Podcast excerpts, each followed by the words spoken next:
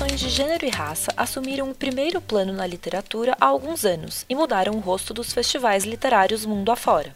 Essa conquista colocou pautas fundamentais em debate em um terreno que é historicamente dominado por homens brancos. E um nome, mais do que qualquer outro, costuma ser lembrado como uma voz divisora de águas nesses avanços, o de Toni Morrison, a primeira mulher negra a ser agraciada com o Prêmio Nobel de Literatura no ano de 1993.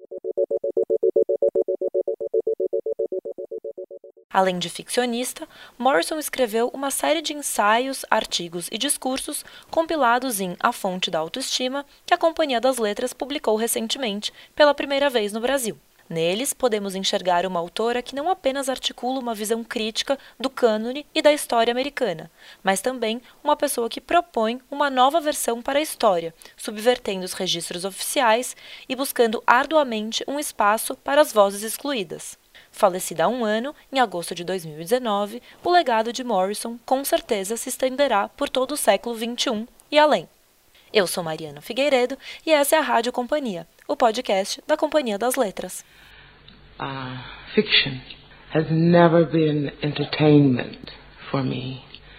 It has been the work I have done for most of my adult life.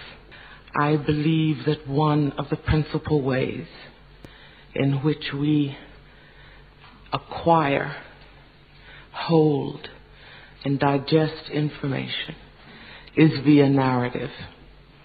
Bom, para discutir essa autora fenomenal, a gente convidou hoje duas grandes difusoras de sua obra. A Bruna Tamires é criadora do Clube Negrita, incentivando a leitura de escritores e escritoras negras. Oi, Bruna, bem-vinda. Tudo bem com vocês, galera? Prazer estar aqui para a conversa.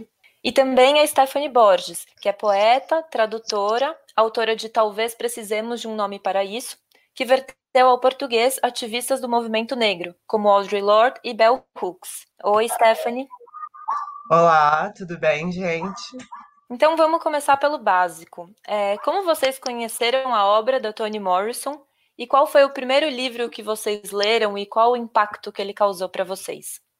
Eu conheci Toni Morrison recentemente. É, na verdade, foi provavelmente em 2017 o primeiro livro que eu li da Tony foi Amada. Me recomendaram o livro, né? Um amigo meu me recomendou Amada, porque era um momento que eu estava descobrindo literatura negra e como eu busquei por muito tempo por informações, por leituras, é, a Toni Morrison veio como quase como imediatamente, porque falaram assim: você quer começar por uma coisa que você vai gostar, então você leia Amada, da Toni Morrison. E eu, eu demorei para para entender esse valor que tinha. Na verdade, eu consegui entender o valor do livro quando eu terminei o livro, né? Essa toda essa criação que foi sendo trazida para mim depois nos outros livros que eu li dela, nos outros romances, foi com Amada como porta de entrada. O primeiro livro da Morrison que eu li foi o Jazz, que eu comecei a ler Toni Morrison também nesse processo de procurar ler mais autoras negras. Isso aconteceu mais ou menos em 2015. E eu fiquei muito impressionada porque é um, é um romance fininho, né? Mas uma história extremamente complexa e, e muito impactante, porque é a história de uma mulher que o marido dela mata uma adolescente por quem ele era apaixonado e obcecado. E essa mulher fica enlouquecida de ciúme a ponto que ela vai lá fazer um vexame no, no velório da menina. E no fim, a Morrison vai contando essa história, que é uma história muito triste, e de uma maneira muito complexa, assim, você não consegue chegar a uma conclusão de quem é vilão, enfim, todo mundo tem histórias terríveis e, e se comporta de uma maneira, enfim, que não tem redenção, né? E aí, depois disso, eu comecei a ler os ensaios dela, na verdade. Eu acabei indo muito mais para um lado da Morrison ensaísta do que romancista. Eu tentei ler o Amada, mas não estava num momento muito bom, assim, é um, é um romance que a gente precisa estar tá bem, né, para prestar bem atenção nele, não consegui terminar. A quem devotamos nossa lealdade primordial? A família? Ao grupo linguístico? À cultura? Ao país? Ao gênero? Religião? Raça? E caso nada disso importe, somos então urbanos, cosmopolitas ou simplesmente solitários? Em outras palavras, como decidir a qual lugar pertencemos? E o que nos convencerá desse pertencimento? Ou, posto de outra forma, quem tem medo da condição estrangeira? Falando em ensaios, é, no ensaio Lar do Estrangeiro, a Toni Morrison fala dos riscos da globalização de apagar as línguas periféricas e minoritárias. É, no entanto, ela mesma mostra que a, a, questão é muito mais complexa e envolve a relação entre público-privado, entre universal e individual. Vocês acham que é preciso preservar a estranheza e a diferença no mundo de hoje? É, Stephanie, você é, que é poeta, como é que é realizar isso através da linguagem? Olha, eu acho que tem umas estranhezas que a gente precisa preservar, sim, e eu tento fazer isso nos meus poemas usando linguagem coloquial, assim. As pessoas acham que, sei lá, uma gíria, um meme não vai entrar num poema, porque, enfim, é literatura, mas eu acho que, assim, uma maneira de fazer com que as pessoas se aproximem da poesia é fazer uma poesia que se relaciona com a vida das pessoas, né? E, e isso é uma coisa que a gente faz dependendo da linguagem, dos temas. Então, de vez em quando, assim, apesar de ser leitora de vários clássicos de autores que lidam com a linguagem de uma maneira é, muito certinha, muito de acordo com a gramática, eu tomo as minhas liberdades. E na tradução eu noto isso também, assim, autoras como a Toni Morrison, como a Bell Hooks, como a Audre Lorde, elas tinham uma preocupação muito grande de escrever próximo da oralidade para que as pessoas com quem elas conviveram na vida delas, né, que geralmente eram pessoas negras da classe trabalhadora, é, que não chegaram a fazer faculdade, fazer pós-graduação, pudessem ler aqueles textos, fosse ficção ou fosse ensaio, e, e, entenderem que aquele texto conversava com elas. Então, eu acho que isso é um cuidado que vale a pena a gente ter. Bruna, você quer, quer falar alguma coisa? Acho que sim, a respeito das diferenças, né, e coisas que, que talvez precisem ser mantidas, né. A Toni Morrison, naquilo que eu li dela e que eu ouvi ela falar em entrevistas, uma coisa muito interessante e, e ótima é saber que existem entrevistas da Toni Morrison e a gente pode ver ela falar, né? Porque a forma como ela conta a história, a forma como ela faz literatura, é falar coisas que existem, mas de uma forma que a gente consiga digerir aquela informação, porque aquela informação às vezes ela é tão dura e tão cruel da realidade que só a literatura para transformar essa informação em algo palatável, né? E a Toni Morrison ela conta histórias. Acho que o que faz, na minha percepção, o que faz a obra dela tão interessante para mim é que quando eu abro o livro, é, se bem que eu já estou acostumada, porque quando você começa a ler uma autora, um autor, você, você pega o ritmo dele, né? E aí você abre o livro da Toni Morrison e você imediatamente é levado ao ambiente, a uma história, ela consegue te contextualizar sobre isso e ela fala sobre experiências de pessoas negras. E, e esse esse bonito dos livros dela, das histórias e das personagens dela, que ela cria personagens que, como a Stephanie falou, eles não são vilões e mocinhos, eles têm histórias. Então você sabe a história daquela pessoa e aquilo que daquela personagem e aquilo que ela viveu que a transformou naquela personagem.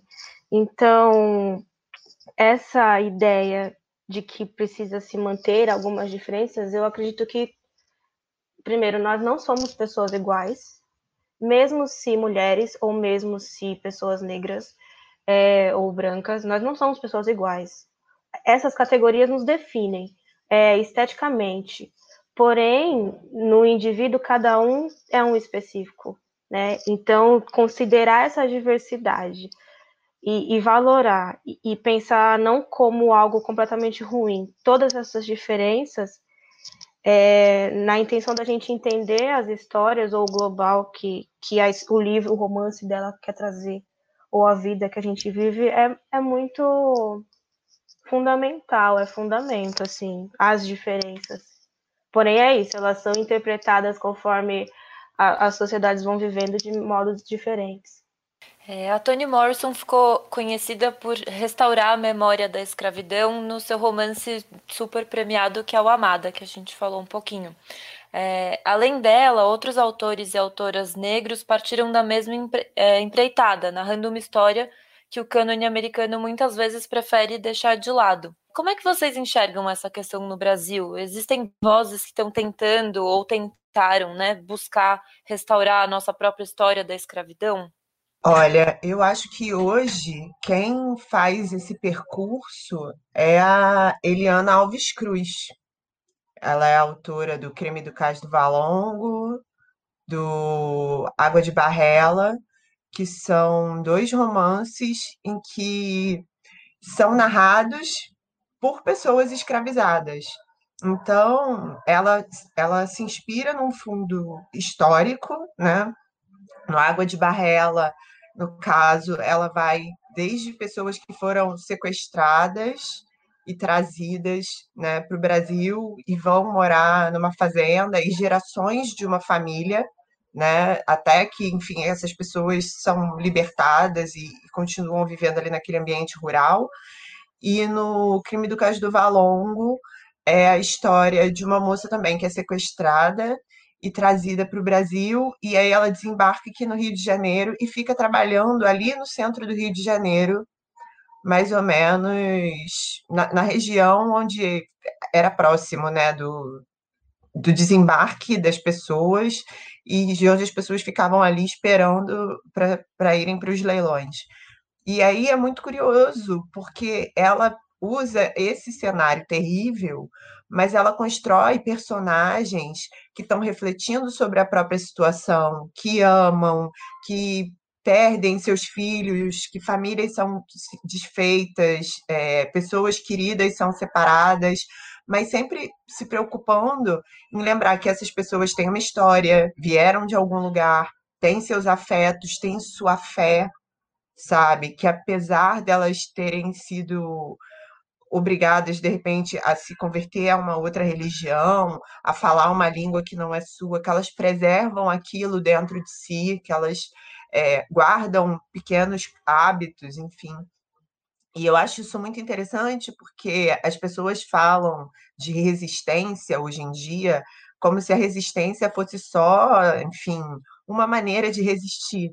E, na verdade, o que a gente tem até hoje né, de, de memória, de afeto, de religião de matriz africana, muitas vezes é transmitido nesses pequenos detalhes, né? histórias de família, é, pequenos registros. Então, eu acho esse trabalho da Eliana muito interessante, porque, ao mesmo tempo que ela olha para um momento terrível da nossa história, ela também faz isso procurando a humanidade e procurando construir esse percurso, né, de como é que a gente sabe determinadas coisas hoje, porque essas pessoas guardaram pequenos conhecimentos para a gente nesse trajeto. Ah, sobre cânone e, e a produção literária negra no Brasil, eu acho isso muito interessante, porque porque parece que existem um, um, uns buracos assim na, na percepção é, do brasileiro mesmo, a respeito de literatura, de nós brasileiros a respeito de literatura, porque o que nos é ensinado nas escolas é branco. E as menções às pessoas negras nas escolas e na nossa formação é exclusivamente como pessoas escravas, é, escravizadas. Mas, é, por fora disso, por fora de, da, da Academia Brasileira de Letras, é, existem é, décadas de trabalho, para não dizer séculos de trabalho, a respeito tanto do tema do período da escravidão, quanto da experiência negra é, em si no Brasil. Eu acho que um ponto de referência que pode abrir caminhos para outras tantas referências são os cadernos negros. É, cadernos Negros é uma antologia. É, todo ano eles lançam livros de poesia ou de, de contos ou de poemas, é, intercalando cada ano. eles estão nessa há 41 edições. Isso é muito interessante. De dentro do Cadernos Negros, dos escritores negros selecionados, é, existem vários que têm seus próprios trabalhos, como CUT, é, que fala bastante tanto sobre a questão negra contemporânea quanto sobre a, os resquícios, né, ou as, a, os vultos da escravidão. E tem a Miriam Alves também, que ela fala bastante sobre a mulher negra e a família negra e tudo o que o que cerca a vida de uma pessoa negra e não especificamente o racismo, né? Porque ela fala de várias coisas. Mas também temos é, fora de São Paulo Hamilton Borges, tem o mestre Didi, e em específico, eu acho que eu poderia citar a escritora Ruth Guimarães, que escreveu um romance chamado Água Funda, que a forma e a beleza do, desse trabalho me, me deu uma sensação de proximidade com um trabalho literário próximo ou parecido com o da Toni Morrison, porque ela consegue criar o, uma história profunda dentro dessa fazenda, né, dessa, da história dessa fazenda chamada Água Funda, é, do seu ápice enquanto fazenda de, de plantação no, em São Paulo, até essa decadência e sua transformação em cidade. Então, isso é muito interessante, a forma como ela conta também é, é muito especial, porque você se sente no interior da cidade. É, e Amada traz isso é, na sua história, né, de, de contar com os sentimentos das personagens e as sensações que a gente consegue ver lendo. Acho que o, o, o movimento negro no Brasil, literário, ele não perde em nada, em, em nenhum outro, em termos de contestação, de cânone ou de produção é, que, que, é clássica negra, que é de excelência, assim, eu fico muito feliz por isso. E assim como nas, nas outro, nos outros países é, da América, acho que isso ocorre em toda a diáspora. Não é um problema dos tempos medievais, é na verdade bastante contemporâneo.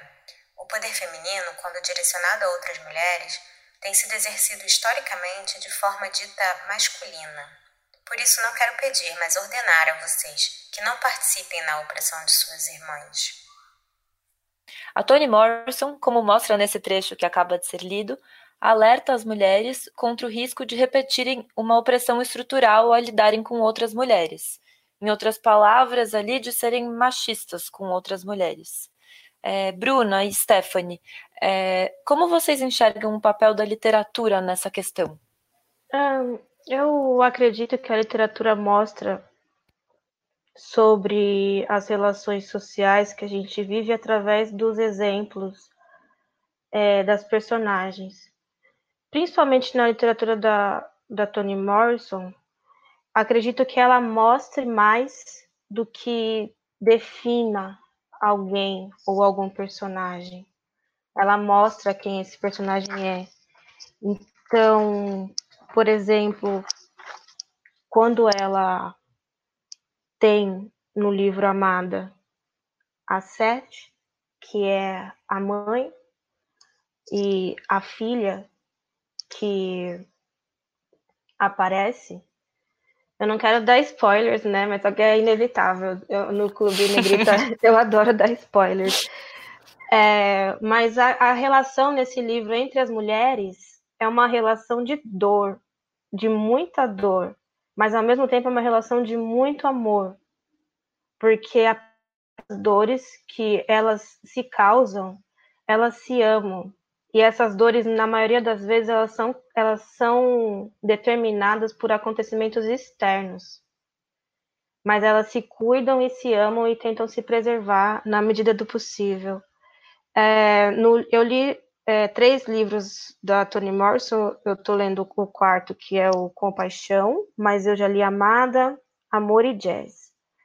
É, nada por títulos mesmo, só para falar que eles são muito gostosos de ler e eu sou muito fã, então é, eu, eu gosto de acompanhar o trabalho dela na prosa, no romance. em Amor, existe outra relação com, entre mulheres que também é pautada por acontecimentos externos, mas uma encara a outra com figuras que são também, que podem ser ditas também como maternas, ou de amor mesmo, de, de, de pensamentos de cuidado, no, mesmo que no meio de, de tanto ódio. Então, eu, acho que a representação das personagens na literatura, para que elas possam cumprir um, um papel é, externo de repensar a sociedade, acredito que elas podem ser mais demonstrativas do que no sentido de definir personagens. Não se def... Quando você passa a definir é, estereótipos de pessoas através da literatura, você não está mais suscitando a pessoa a fazer reflexão. Você está definindo o que é e dando essa definição para a pessoa que lê, para que ela possa ficar reproduzindo essa definição foram o que escritores é, é, brancos, considerados hoje ainda clássicos, fizeram com a imagem da pessoa negra ou fazem com a imagem das mulheres em muitas situações. Então, acho que uma literatura que, que possa ser útil para a sociedade, ela mostra atra através do exemplo daquele personagem, o que, que ele faz é, e, e o que, que acontece no entorno a partir daquilo que ele faz, sem necessariamente taxá-lo como algo, porque é isso, é, é um personagem que teoricamente imita uma, uma pessoa real, é um, um, um um exemplo de uma pessoa real, então é mais complexo do que isso. Stephanie? É, então, eu acho que a Morrison estava falando aí de uma, uma questão que é como muitas vezes a gente vê isso acontecendo, né? Assim, as pessoas chegam num determinado grau de privilégios, eu detesto essa palavra, porque a gente acaba usando privilégios às vezes para falar de coisas básicas como acesso à educação superior, que é uma coisa que devia ser muito mais difundida, né? Mas enfim, é, questões de classe, né? Assim, por exemplo, pessoas negras que acabam chegando numa determinada posição às vezes com muito esforço, e que depois é, deixam de olhar para os problemas de outras mulheres negras como algo estrutural. A pessoa acha assim que tem uma solução individual, né? Ah, eu estudei muito para conseguir, eu ralei muito para ter esse emprego e tal. Se eu conseguir, todo mundo consegue. E não necessariamente é assim. Né? E eu acho que ela consegue nos romances, justamente por criar essas figuras complexas que passam por diferentes situações, que reagem de maneiras diferentes às opressões, ao desamor ou às dificuldades familiares, enfim, é, mostrar que assim as pessoas são muito diferentes diante das suas situações, mas que se a gente puder olhar para cada um né? E, e, perceber assim que cada um está lidando com problemas específicos, com as suas lutas, com as suas questões, e não esquecer que existe realmente um problema estrutural, né? Existe um, um sistema racista que limita as oportunidades, que é responsável por uma, uma, disparidade de pagamento. Assim, mulheres negras, historicamente, recebem menos dinheiro. E isso limita uma série de questões, sabe? É, de educação, de como se pode criar os filhos, do que, que se pode oferecer para uma família. Então, assim, a gente pensar nesse aspecto micro que é olhar para uma pessoa e entender que ela está lidando com uma série de questões da vida dela, sem esquecer desse grande cenário que está acontecendo no mundo há muito tempo, ajuda a gente a olhar assim, onde eu estou e o que, que eu posso fazer para não contribuir para a opressão de pessoas iguais a mim, né? O que, que eu posso fazer para se eu não posso resolver, também não atrapalhar, né? Não ficar no caminho dessas outras pessoas. Eu acho que ela acaba convidando a gente para esse tipo de reflexão. É, em O Futuro do Tempo, Literatura e Expectativas Reduzidas, a Toni Morrison abordou um tema muito atual, que é a falta de futuro de um lado e as visões de futuro pessimistas, é, quando não distópicas, do outro. Ela convida a nova geração de autoras e autores a tentar construir novos futuros possíveis. E aí a pergunta é que é como pensar em utopias nesses momentos tão terríveis da história? Esse é um assunto que eu gosto. Posso falar? Claro. Vou começar, então.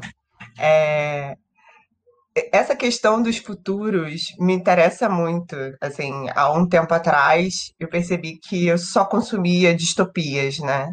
E aí eu fiquei sabendo dos autores afrofuturistas, que na verdade estão escrevendo aí, sei lá, há muito tempo e a gente só não conhecia nem por esse nome, nem tinha alguns desses autores publicados no Brasil.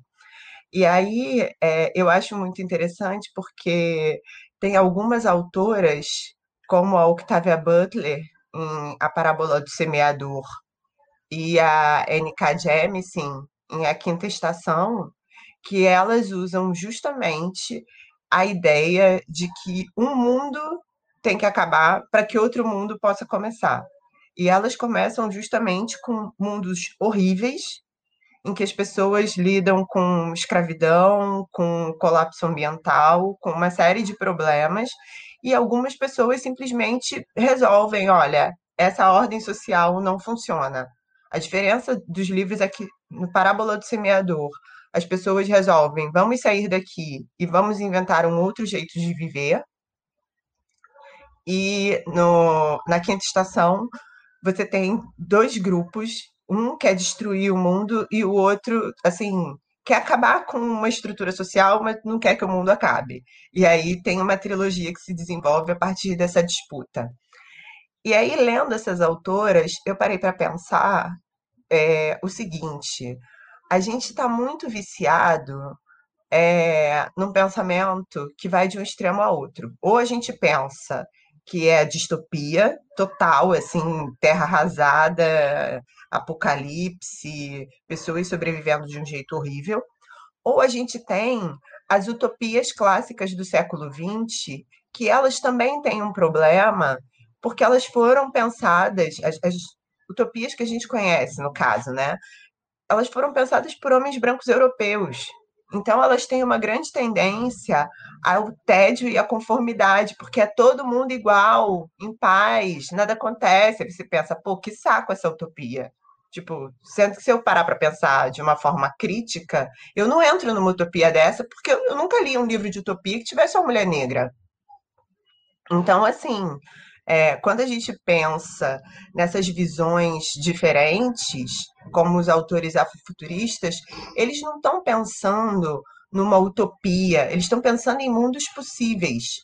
Tem uma autora nigeriana que eu gosto muito, a Nined Okorafor, que ela, como ela é nigeriana, ela fala que ela não é afrofuturista. Ela fala que ela escreve é, futurismo africano, African Futurism, porque ela acha que os americanos cooptaram o afrofuturismo só para eles e ela está escrevendo a partir de uma herança africana muito forte.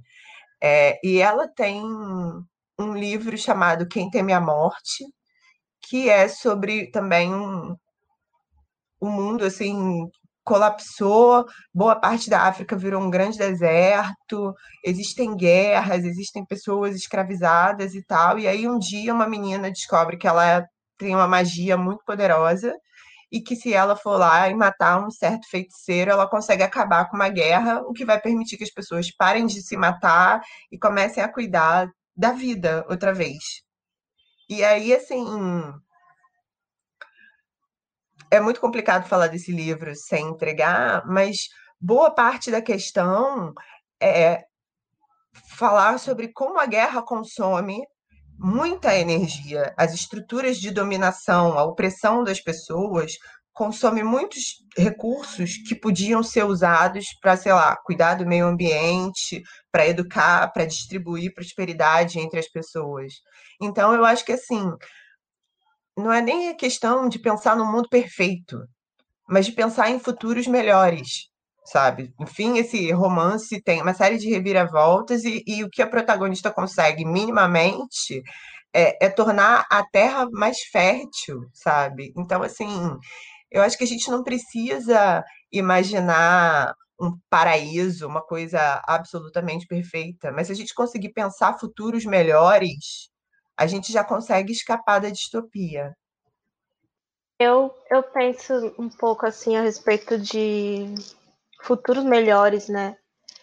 Porque eu fico pensando, eu coloquei entre para pensar novos futuros em relação à, à distopia e vem vem de encontro com a Stephanie porque às vezes o futuro ele é distópico, é, o futuro que a gente tem para imaginar é, e também pensar a, ao olhar de quem, né? A, aquilo que se acontece em cada momento é uma distopia, porque ou é um, um cenário terrível, né? Hoje a gente está vivendo uma situação de pandemia planetária, é, só que na, no cotidiano de algumas pessoas, a, as violências e os pânicos e os medos e o, o temor da morte e a, a, a, sensação constante de insegurança, ela existe há muito tempo, né? Então, acredito que quando acontece esse convite é, de Toni Morrison a escritores criarem novos futuros, talvez seja um pouco disso mesmo, que novos futuros, pensar é, o, uns futuros possíveis, a gente possa trazer um pouco mais para perto do médio prazo e considerar que utopias de médio prazo a gente imagina. Porque hoje, eu acredito que eu e outras pessoas pensem isso, eu vivo num país onde demarcação de terras é uma utopia. O dia que acontecer isso, o dia que acontecer saneamento básico para todo mundo, o dia que acontecer coerência política, então isso são, são coisas que na minha cabeça são assim, gente, é, é, inclusive uma história sobre isso poderia ser considerado uma, uma utopia, porque a gente, a gente vive situações de extremos, é, tanto no Brasil quanto no mundo. Então, talvez os novos futuros e as, as novas as histórias novas sobre os futuros é, possam ser sobre futuros mais próximos. Às vezes, uma uma ficção científica, ela também é bem próxima é, da, da nossa, do nosso cotidiano. Então, tem um livro chamado A Entrevista, que é uma história em quadrinhos, ele conta sobre um futuro em 2050, mas só que em 2050 já as mesmas coisas permanecem, mas a telepatia é, acontece em 2050. É mais ou menos isso, tá? Não é totalmente isso. Mas essa é, é a questão. Futuros mais próximos e, e mais no sentido de uma utopia factual, assim. Eu acho que e, talvez essa seja uma possibilidade de pensar futuro. Aí você fica um pouco mais como voar é legal, mas o pé no chão também é interessante. E aí acho que fica, né, a, numa das, das entrevistas da Toni Morrison, ela em, em vários lugares é citado essa fala dela de que ela escreve livros que ela gostaria de ler. Então, acho que tá fácil, né? Tá relativamente fácil. Bom, o nosso programa está se aproximando do fim, então vou fazer uma última pergunta para vocês. É, no ensaio A Linguagem de Deus, a Morrison é, critica como, na hora de tratar de vivências religiosas, a literatura muitas vezes recorre a termos bíblicos óbvios, é, quando não ocorre é o que ela chama de rebaixamento da língua religiosa na literatura, o estilo carregado de clichês e a apatia. É, aqui no Brasil, com a pluralidade de expressões religiosas, como é que vocês enxergam essas questões? É, a nossa literatura tem lidado de maneira criativa com as religiões afro? Eu acho que a literatura no geral, não mas também o leitor, a pessoa leitora que se interessa em ler, também ela acaba levando, levando não, mas tendo uma ligação com a pesquisa. Então ela passa a pesquisar aquilo que ela gosta de ler, né? Não é uma pesquisa algo complexo, elaborado. Ela vai, procura o título, procura alguém que tenha falado sobre esse livro e aí ela consegue refinar o, o, gosto dela, né? E também perceber aquilo que vai mais com aquilo com que ela pensa sobre as religiões de matriz africana ou não. Mas eu acredito que algumas pessoas sim, uma em especial, um escritor em especial que eu admiro muito é, pela forma que conta suas histórias é o mestre Didi.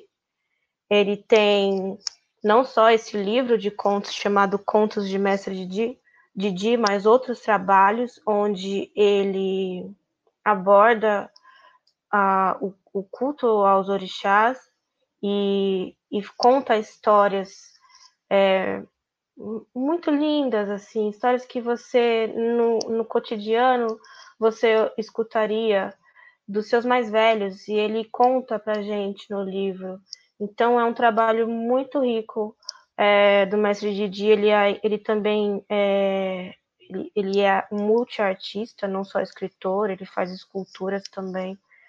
E também tem a Esmeralda Ribeiro, é, e ela, ela tem um romance que um livro, na verdade, de acredito que seja uma novela, e ela fala sobre, ela aborda as religiões na forma como que a, o culto está dentro da família e os irmãos se relacionam a partir é, dos seus orixás. Então isso é, do comportamento, dos seus comportamentos assim no ambiente de trabalho e tudo isso vai se envolvendo com sonhos. Então é uma, são abordagens que eu considero é, relevantes assim do Mestre Didi e da Esmeralda Ribeiro. Não são todos, eu acho que é, um, é importante a gente falar que a, a maioria das pessoas que consegue publicar livros não são pessoas negras, né? Então fica um pouco complicado de buscar referências com esse olhar, se a gente não faz essa pesquisa, mas quando a gente encontra, tem coisa muito boa. Eu acho que, assim, algumas pessoas é, pensam, né, especialmente a relação da, da criatividade com a narrativa, né? Então, a, a, a religião de matriz africana acaba surgindo como algo que constitui o personagem, como algo que faz parte, assim, né? Tipo, aquele personagem de que Orixá é filho, logo ele tem determinados traços, e aquilo ali vai se constituindo como parte da narrativa. Eu acho que a gente tem vários exemplos de escritores que, que contribuem, inclusive, para a gente se aproximar dessas religiões. É, de uma maneira menos preconceituosa, assim. A Ana Maria Gonçalves, no Um Defeito de Cor, conta um pouco sobre é, não só a questão de alguns terreiros no, no Nordeste, de, os os terreiros no Maranhão e os terreiros em Salvador, mas como o próprio sincretismo, como se estabeleceu numa determinada época. É, é um romance de época também, então está falando ainda da resistência das pessoas escravizadas, da convivência é, de pessoas que seguem uma religião de onde elas vieram, tentando se estabelecer aqui no Brasil, tentando construir suas casas, colocar seus fundamentos, juntamente com os malês que eram muçulmanos, sabe? E, e, conviviam e aprendiam com o outro, se ajudavam, apesar das suas diferenças. A gente tem. A Miriam Alves tem poemas em que ela fala dos orixás. A Cidinha da Silva tem um livro de contos que eu gosto bastante, chamado Um Exu em Nova York, que é bem legal porque são histórias contemporâneas em que, de repente, é, a proteção de um orixá se manifesta na vida de uma pessoa de uma determinada maneira. Então, seja uma mulher que está andando no meio da rua e se sente em perigo, e de repente ela é salva e ela não sabe explicar por quê, mas é porque tem uma entidade ali protegendo ela, até uma história de, sei lá, pessoas que vão depredar um, um terreiro e depois saem de lá e coisas ruins acontecem com elas, se acidentam, enfim, porque elas não estão respeitando o sagrado dos outros. Então, são coisas que podem acontecer no nosso dia a dia e não necessariamente vir uma coisa distante ou mística, mas algo que a gente está vivendo o tempo inteiro, é parte da vida das pessoas, não é essa, porque a gente tem sempre essa ideia, né, de que as religiões de matriz africana são alguma coisa muito diferente, muito distante, exótica, quando na verdade para quem participa é, é um desdobramento da sua vida, sabe? São seus amigos no terreiro, são as pessoas que estão ali fazendo uma caridade, estão ajudando as pessoas da comunidade, é uma festa da qual você participa. Então, eu acho que é muito importante também a gente incorporar esses elementos na ficção para mostrar que, que é parte da vida, que não é que se espalhou aí durante muitos anos, que é alguma coisa perigosa ou má, sabe? Bom, então para encerrar, eu queria que vocês comentassem um pouco sobre os projetos de vocês. É, Stephanie, não sei se você pode contar para gente o que você tem trabalhado agora.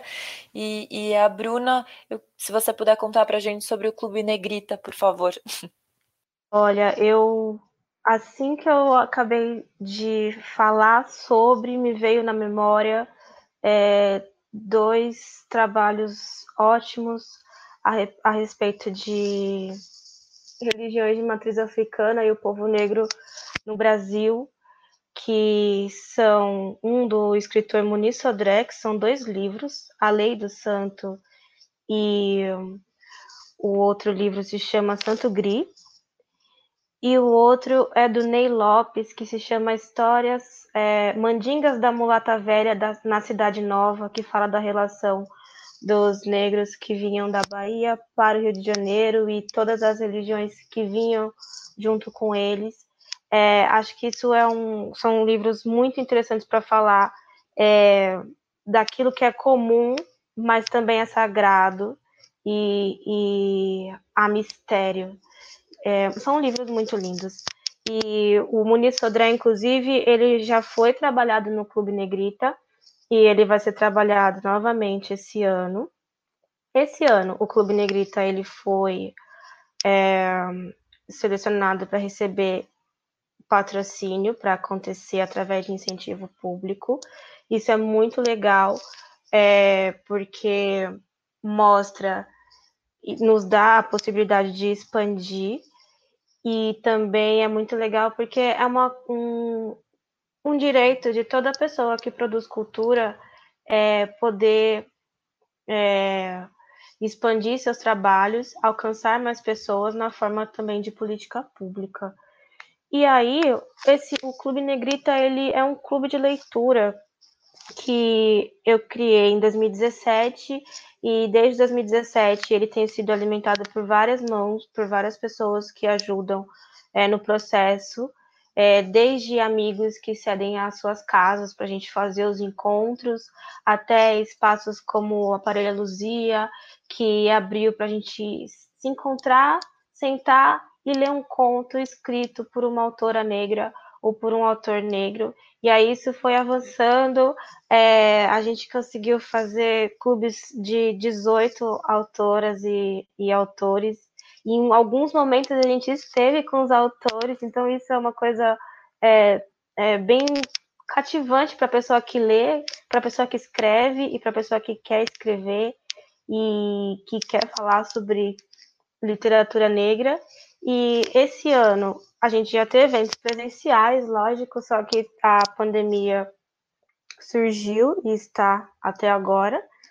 É, então a gente vai fazer encontros virtuais até o final do ano. Enquanto isso, a gente entrevista escritoras e escritores e também tenta trabalhar outras linguagens com a literatura, como as artes visuais. Então, fica o convite para vocês conhecerem a página do Clube Negrita no Instagram e lá você vai receber informações.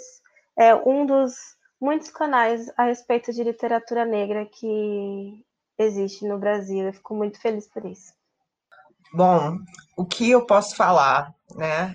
É, eu acabei de publicar um ensaio justamente sobre distopias e outras imaginações, foram os assuntos que a gente tocou aqui. É, acabou de sair na, na edição da revista Serrote, que foi lançada recentemente, que está disponível em PDF de graça lá no site revistaserrote.com.br. Foi uma edição que foi feita digitalmente por causa da pandemia e todos os autores estão refletindo sobre um determinado aspecto. E o meu ensaio é sobre o apocalipse zumbi, a pandemia e a política brasileira recentemente. É, das traduções, o que eu posso falar é que vem aí, já está quase chegando, uma tradução de ensaios da Audre Lorde chamada Sou Sua Irmã. São textos que foram organizados a partir do arquivo da Lorde depois que ela faleceu. Então ele faz assim uma sequência do, do pensamento e da produção dela depois do Irmão Outsider. O que deve também sair em breve é Poesia da Audre Lorde. É um livro chamado A Unicórnia Preta, que é um, um livro de 1978, assim, é considerado um, um auge da maturidade poética da Lorde, assim, depois de 10 anos publicando, lecionando, dando oficina, dando palestras, assim, foi um livro que ela publicou e depois ela com o tempo assim para repensar o que, que ela ia fazer a partir dali. É um livro muito especial sobre a experiência de ser uma mulher negra na diáspora, muito bacana. E tem também previsto, mas esse eu não sei a data, eu acho que vai ser mais para o final do ano, um, o primeiro volume da trilogia do amor da Bell Hooks, que é tudo sobre o amor, que é um, um, livro muito bonito em que ela fala sobre os vários aspectos né, do amor na nossa vida. Ela descarta a ideia do amor romântico e fala do amor como uma prática, como uma coisa que a gente sempre tem que pensar a respeito e praticar e agir de uma maneira amorosa, tanto com a gente mesma quanto com as pessoas que estão ao nosso redor, a nossa comunidade. Acho que é um livro super importante, assim, que vai render muito para a gente refletir nesses tempos. Muito legal, gente. Super obrigada pelo tempo de vocês aí, ainda mais nesse momento louco de pandemia que a gente está vivendo. Queria muito agradecer a participação de vocês aqui na Rádio Companhia. Eu agradeço também pela possibilidade de responder perguntas legais. Ai, gente, foi ótimo, gostei muito.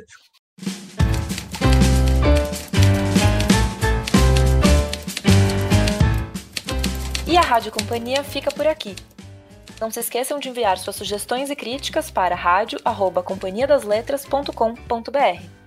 Até o próximo programa. Tchau!